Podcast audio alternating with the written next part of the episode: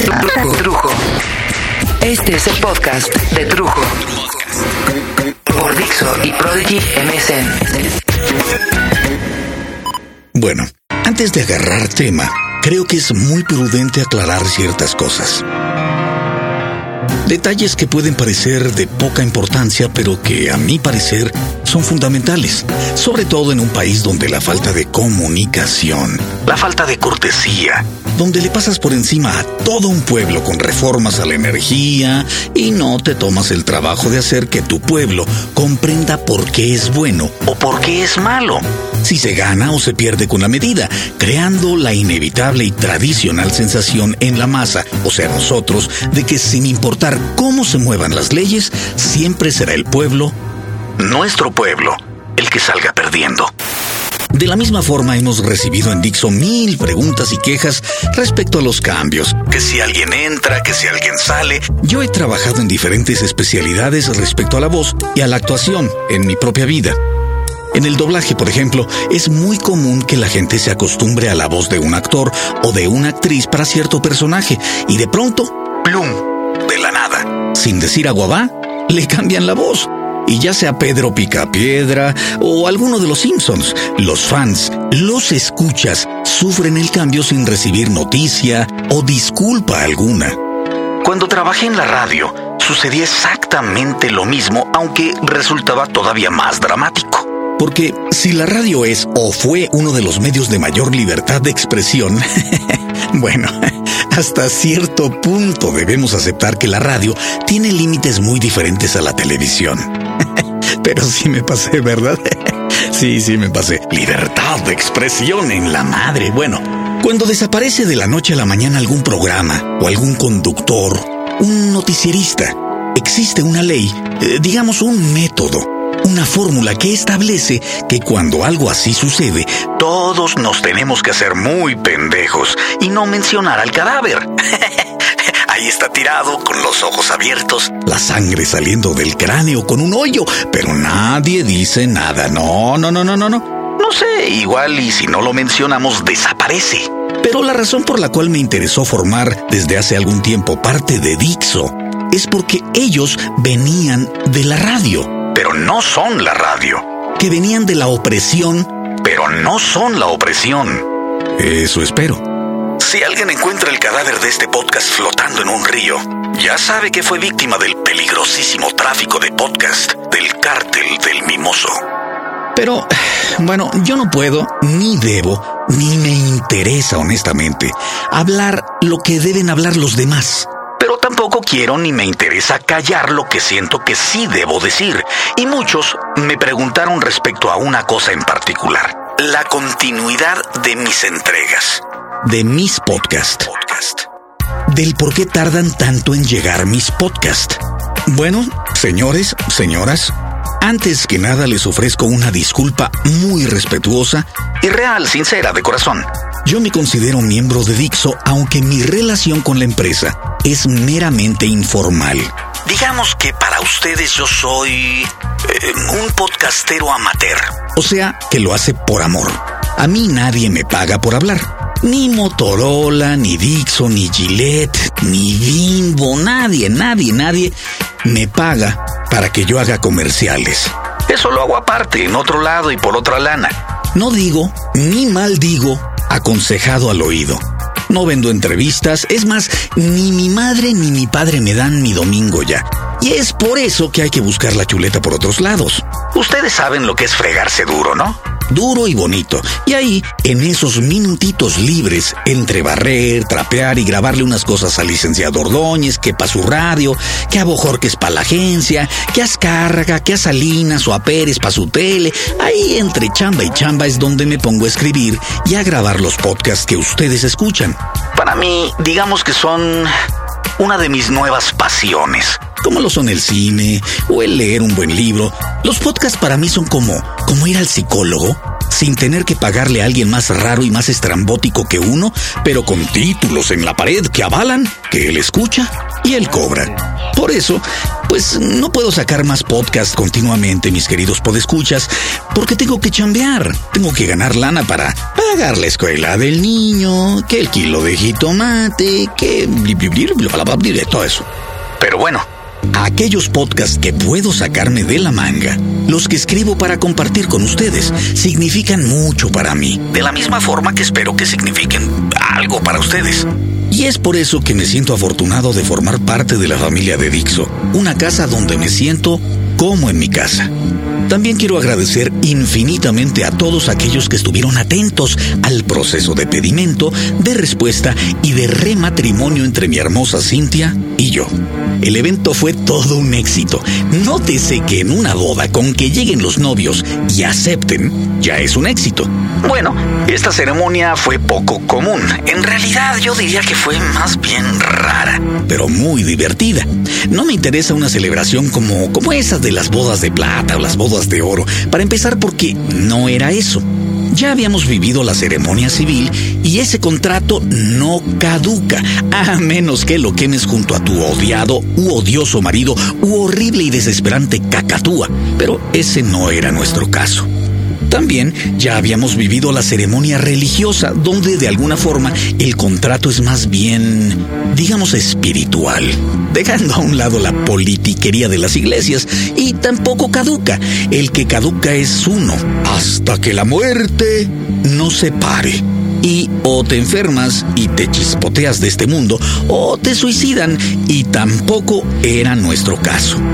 Así pues, requeríamos una ceremonia más bien nuestra, donde ningún juez, ya sea de lo civil o de lo religioso, nos estuviera delimitando la ceremonia. Que no nos estuvieran diciendo qué decir o qué hacer o qué no hacer, qué aceptar, qué no aceptar aceptas a esta mujer en la salud y en la enfermedad, en la pobreza y en la riqueza. O si no te leen la epístola esa famosa que nadie quiere escuchar ya, y es que hace más de 20 años mi mujer se casó con un chavo, yo, que le gustaba, y era buena onda el chavo, ¿no?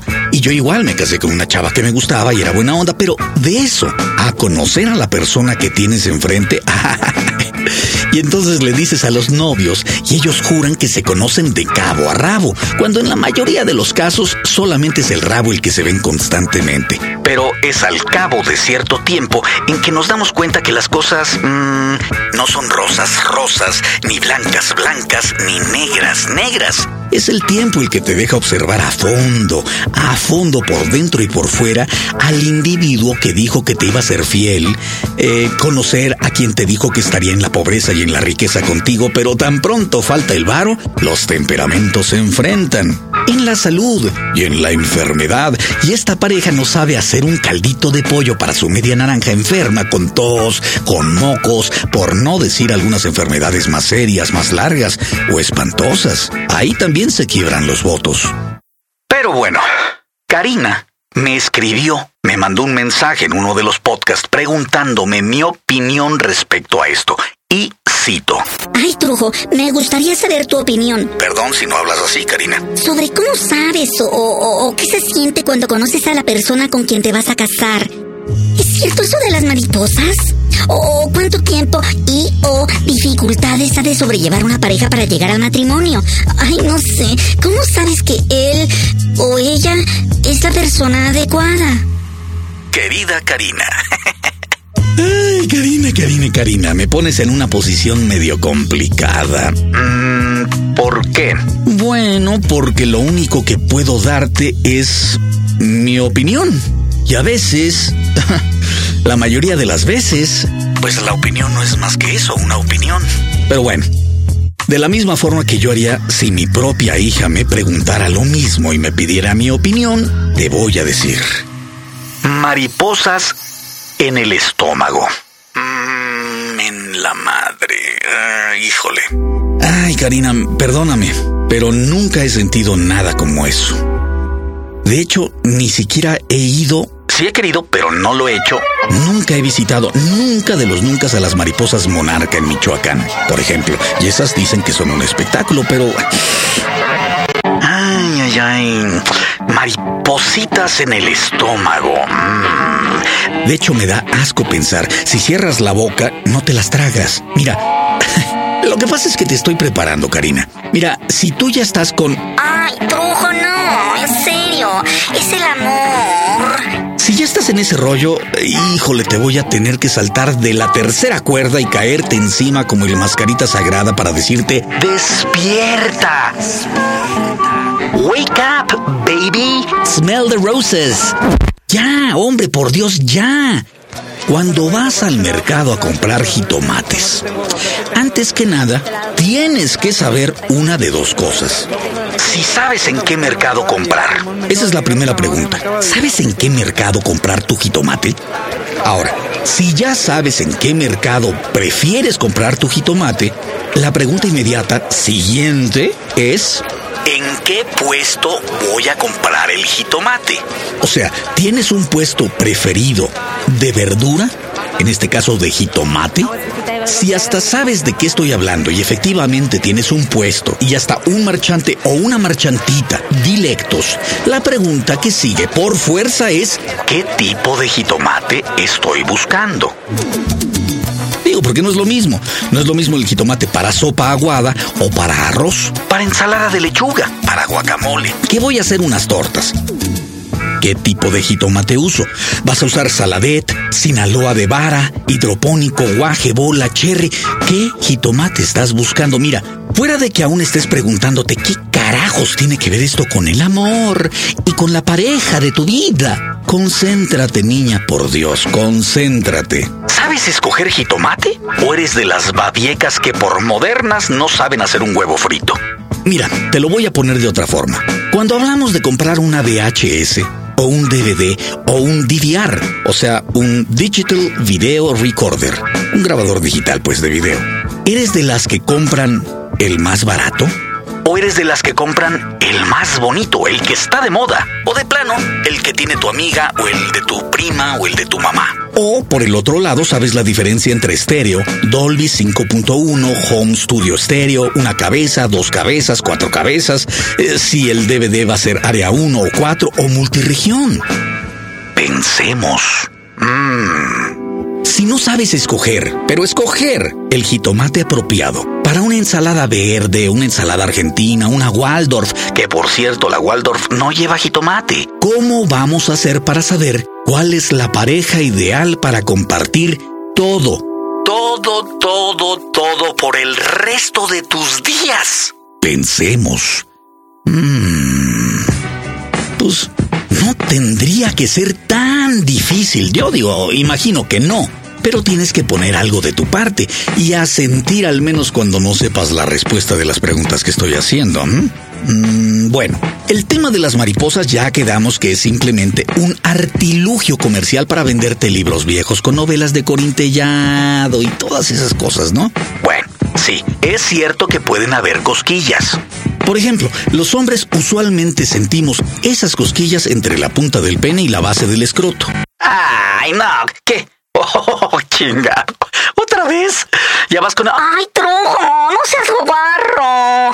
Karina, Karinita de mi amor, esa es una de las razones por las que la cagamos a la hora de la hora. Porque la primera persona verdaderamente dispuesta a hablarte derecho, sincero, ahora resulta que sí, debe decir la verdad o su verdad, pero cuidando la corrección del lenguaje. ¡Ay, no manchen! Por favor, Karina, Karina. Así es, por horrible que te suene, las famosas mariposas en el estómago romántico del que hablas, a nosotros usualmente nos hacen tilín en los huevos. Por eso cuando ustedes quieren agarrarnos la mano, nosotros ya les andamos paseando la mano por la entrepierna. Psst. Nada más en el cine. Vas a una película con esta chava que está bien bonita, ¿no? O que tiene muy buen cabuz, o las dos está bonita y tiene buen cabuz, o tiene unas tetas. Digo, imagino que tú tienes todo eso, Karina. No, no, no, no, no. Si no te pregunté cómo tienes eso. Pero seguro tienes tetas, tienes piernas y tienes cabuz, tienes pompas. Bueno, a mí no me importa si las tienes grandes o las tienes planas. Si calificas como género femenino, puedes verte expuesta al ataque del planeta de los simios. Y no, no estamos dispuestos cuando sentimos las cosquillitas en los huevos a agarrarnos de la mano y llorar viendo una película romántica. Podemos fingir, Pero lo que realmente queremos es dejar de ver la película y primero besarte como si quisiéramos intercambiar faringes. Y luego sobar lo que te deje sobar o más. Yet again. Va de nuez. ¿Qué tiene que ver esto con el amor? Ay, Trojo, ¿qué tiene que ver esto con el amor? Con el amor eterno. Pues nada. Exactamente. Nada. Tristemente, nada. Si tuviera que ver con el amor, yo andaría con mi mujer a la que tanto amo, dándole unas fajoneadas en el cine, pero no. En realidad, bueno, que en realidad tiene que ver con la madurez del amor, lo miedosos que se vuelven ciertos adultos y la falta de sexo en la vida de los matrimonios. Pero bueno, ese es otro podcast. O si no, nada más ve al ingeniero Sánchez Taboada con su secre, 20 años más joven que él, y quiere ponerle hasta en los elevadores de la oficina. se pintó el pelo. Usa, bueno, no se pintó el pelo, usa más bien una loción gitano o algo así, no sé cómo se llama, ¿no? Pero ¿de qué estoy hablando, Karina? Karina, ¿de qué estoy hablando? Karina, Karina, ¿cómo sabes que la persona es la adecuada? Me preguntas. Uh, Jule, pues mira, yo podría asegurarte que no se sabe y que no hay forma de saberlo. México, como hemos sido apodados por el mundo, somos el pueblo de la esperanza y hemos sido entrenados por siglos para esperar, no para cuestionar, no para desconfiar, para esperar. Pero todos esos son acomedimientos estúpidos, Karina. Si regresamos, por ejemplo, vamos a regresar al ejemplo de la video o del DVD. Cuando sabes lo que estás buscando, cuando sabes que, por ejemplo, buscas un DVD multiregión. ¿Por qué? Pues porque tienes DVDs de Estados Unidos y también tienes unos mexicanos y estás yendo a la segura, técnicamente hablando. Pero ¿qué más necesitas? Ah, quisiera poder ver ahí los CDs de fotografías que hago o que hace mi hermano o que mi mejor amigo me pase. Bueno, entonces buscas que también lea CDs. ¿Qué más? ¿Qué más? Bueno, buscas el rango de precio que sea el correcto para ti. Eso va a depender si tienes más dinero o menos dinero, si cuentas con tarjeta de crédito o tienes crédito en esa tienda o de plano estás en la vilchilla, ¿no? Tú debes saber cuáles son tus tus necesidades para poder satisfacerlas. Pero al igual que las parejas, las tiendas, antes de venderte el producto, dan la mejor apariencia del producto. O sea, te lo presentan bien bonito, conectadito, te ponen las bocinas y se te antoja. O, como en el Walmart o el Superama, le echan, no sé si te has fijado que le echan rocío a los jitomates, bueno, a todas las verduras, ¿no? Tienen unas como mangueritas que cada tantos minutos se encienden, se activan y, y como que le llueven a las verduras. Y así le echan rocío a los jitomates tras haberlos lustrado. Le sacan bola como a los zapatos para que se vean bonitos y tú quieras comprarlos. Las personas esconden usualmente sus defectos, sus malas caras, sus caracteres, sus miedos, los vicios, los defectos, pues defectos que salen a la vista una vez que los compraste y ya te comprometiste. Ahora, y aquí está el meollo del asunto. ¿Qué pasa si compraste el DVD ideal y aún así, después de tomar todas las precauciones, llegas a casa y no funciona? Pues muy fácil, te encabronas, pero después de encabronarte regresas a la tienda a devolver el producto o a cambiarlo. Pero... ¿Y si te pasa lo mismo con un esposo? Uy. Pues la verdad, aquí entre nos, tendrías que hacer lo mismo. Aunque bueno, yo cambiaría aquí del ejemplo del DVD al de los jitomates. ¿Por qué? Bueno, porque es muy común comprar un jitomate o un kilo de jitomates y de pronto llegas a tu casa y alguno de ellos está picado por dentro o, está demasiado verde o uno salió muy fofo, como aguadón. Y aquí viene algo que es excelente dentro del matrimonio, no del martirmonio. La practicidad, la inventiva. Con el jitomate yo pienso, por ejemplo, no voy a tirarlo, son dos jitomates, no los voy a tirar, no, qué desperdicio. Y aunque no son ideales para mis rebanadas perfectas de jitomate, perfectas y frescas, puedo usarlos para hacer puré o una salsa o no sé, alguna cosa, eso ya depende de mí, de mi imaginación y de mi creatividad.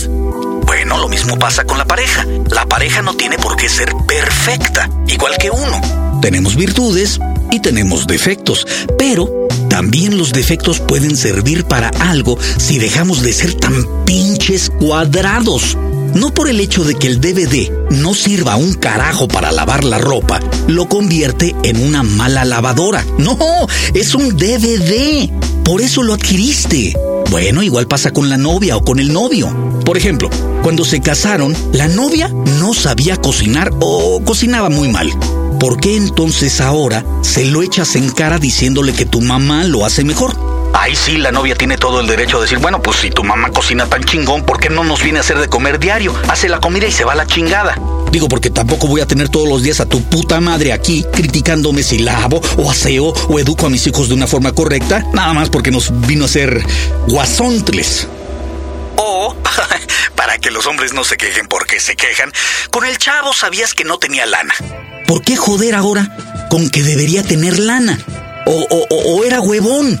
Ah, pero el amor tuyo lo iba a hacer cambiar. O sea, que si quieres mucho a tu videograbadora, esta se va a convertir en un teléfono con cámara y MP3. Por amor. es lo mismo, chingado. Es lo mismo aunque reniegues. Si tu pareja tiene el pelo negro, no se va a volver rubia. Se lo puede pintar. Y así todos nos hacemos bien pendejos. Pero no es rubio. Solo está pintado. Karina, Karina, el pedo es que el podcast parece un sermón. Estos temas son más bien como para irse a tomar un cafecito con pastelito y vamos platicando y pasan las horas. Pero bueno, cómprate un café e imagina que yo me estoy tomando mi cafecito. Mira, tengo una amiga que, que yo sé que me quiere mucho y me considera su amigo, pero le dice a su novio que soy su asesor internacional. no se atreve a decirle que soy su amigo, porque al novio le dan celos. Mira, al igual que con el DVD, el chavo este es una máquina de celos. Y eso es lo que hace, tener celos, crear situaciones de celos. Si no lo hiciera, entonces estaría mal o estaría descompuesto. La pendeja es mi amiga. Mira, por ejemplo, ¿sabías que cuando te casas firmas un contrato nupcial, no? Ok. ¿Sabías que ese contrato nupcial tiene las mismas características contractuales que el contrato de una sociedad para poner una tortería? Claro. Imagínate, por ejemplo, que el juez les pase el contrato nupcial para las firmas, ¿no? Y uno de los novios dice, ah, permítame tantito. Y se pone a revisarlo como si estuviera leyendo el contrato para comprarse un Toyota. Y hasta le pide que hagan ciertos cambios a dos que tres cláusulas, ¿no? pues ¿qué va a pasar? La gente va a empezar, ¡oh, inaudito! ¡Nunca visto! ¡Es una criminal sin alma! bueno, aquí entre nos es lo que tendría que suceder. Por favor, señores, es un contrato. Digo, no lo hagan en plena ceremonia porque no me chingues, pero ¿por qué no vas a revisar un contrato que estás firmando o que quieres firmar y que tiene validez de por vida? Es un contrato de por vida, Dios santo. Y finalmente, mi querida Karina, rematas preguntándome cuánto tiempo y o dificultades hay que sobrellevar para llegar al matrimonio. Ah, a ver, a ver, a ver. Mm, ¿Cuánto tiempo mm, o cuántas dificultades hay que sobrellevar para llegar al matrimonio? Mm, todos los problemas que puedas. Sí, yo diría que esa es mi respuesta. Todos los problemas y todas las dificultades que puedas es lo mejor. Porque mientras más prueba error vivas con este individuo y lo superen, pues hay más chance de sobrevivir como pareja. Ahora que bueno, no importa si esto sucede cuando están casados o solteros, en una unión libre, como sea, como sea, la pareja tiene que aprender a sufragar las dificultades de la vida en pareja, y la única forma de hacerlo es viviendo cada etapa a fondo. Pero compréndase que los novios de 8 o 10 años o los novios de 6 meses tendrán eso, los problemas de andar 6 meses o un chorro, un chorro de tiempo. Ser locuaces y frescos y locos o ya medio aburridones de tanto tiempo de andar juntos, ¿no? No importa, todo se vale. Pero unos y otros, al irse a vivir juntos o al casarse, pasan como, como si estuvieras jugando Nintendo a un nuevo nivel, donde los problemas pues van a ser diferentes, van a ser problemas de un nuevo nivel, propios de esta nueva forma de vida. Por ejemplo, entonces se embarazan a otra cosa. Y entre el primero y el segundo y el octavo hijo los problemas van a ser diferentes. Los problemas tienen que ser únicos de cada etapa. No es lo mismo después porque la vida en pareja con un hijo, o solteros, o con cuatro hijos, no es lo mismo. Los conflictos del bebé que el niño en el kinder, o los problemas de la secundaria, la prepa o la universidad, o si el hijo dice, no, yo ya no quiero estudiar y quiero trabajar, o que embarazó a Panchita. Cada etapa debe ser superada exitosamente, porque si no, como en la escuela, donde pasas mate 2, pues de panzazo, no pasas con 6 vas a ir arrastrando tus deficiencias y vas a tener algún pedo con mate 3 o mate 4. O sea, lo que tú no tengas bien aquí te va a pesar después. Pero hay que ser por encima de todo honestos. Y para empezar, hay que ser honestos con nosotros mismos. Cosa que usualmente no somos, ¿eh? No somos ni honestos ni hacemos cosas honestas con nosotros mismos. Saber quiénes somos, qué es lo que estamos buscando. Todas esas actitudes deshonestas, disfrazadas de romanticismo, son solo eso, son mentiras, son fachadas, son máscaras, y se paga un alto costo por hacerse pendejo. Además, siendo crudamente honestos, Karina, si estás buscando al príncipe azul o al hombre perfecto, ¿alguna vez te has preguntado si tú eres una princesa rosa o la chava ideal? Tampoco es para que te veas al espejo y digas, soy imperfecta. No, no, no, no, no, mira. Yo creo que hay que buscar a la pareja que primero satisfaga lo que para ti es indispensable. Esto puede ir desde ser honesto, leal o simpático hasta inteligente o, no sé, incluso hermoso, siempre y cuando esto sea para ti indispensable. Lo demás ya va a ser una cuestión de negociaciones vas a tener que encontrar un anaquel en tu corazón, en tu mente, donde quepan sus defectos, sus demencias, sus conflictos. Todo es reconciliable cuando se quiere ser feliz al lado de tu pareja. Pero claro, mi querida Karina, esto solo es mi humilde opinión. Adoro la calle en que nos vimos, la noche cuando nos conocimos, adoro las cosas que me dices, nuestros ratos felices, los adoro, vida amiga.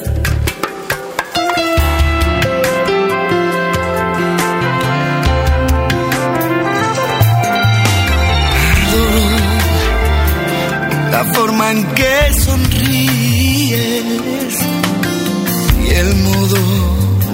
en que a veces me riñen. Adoro la seda de tus manos, los besos que nos damos, los adoro, vida mía.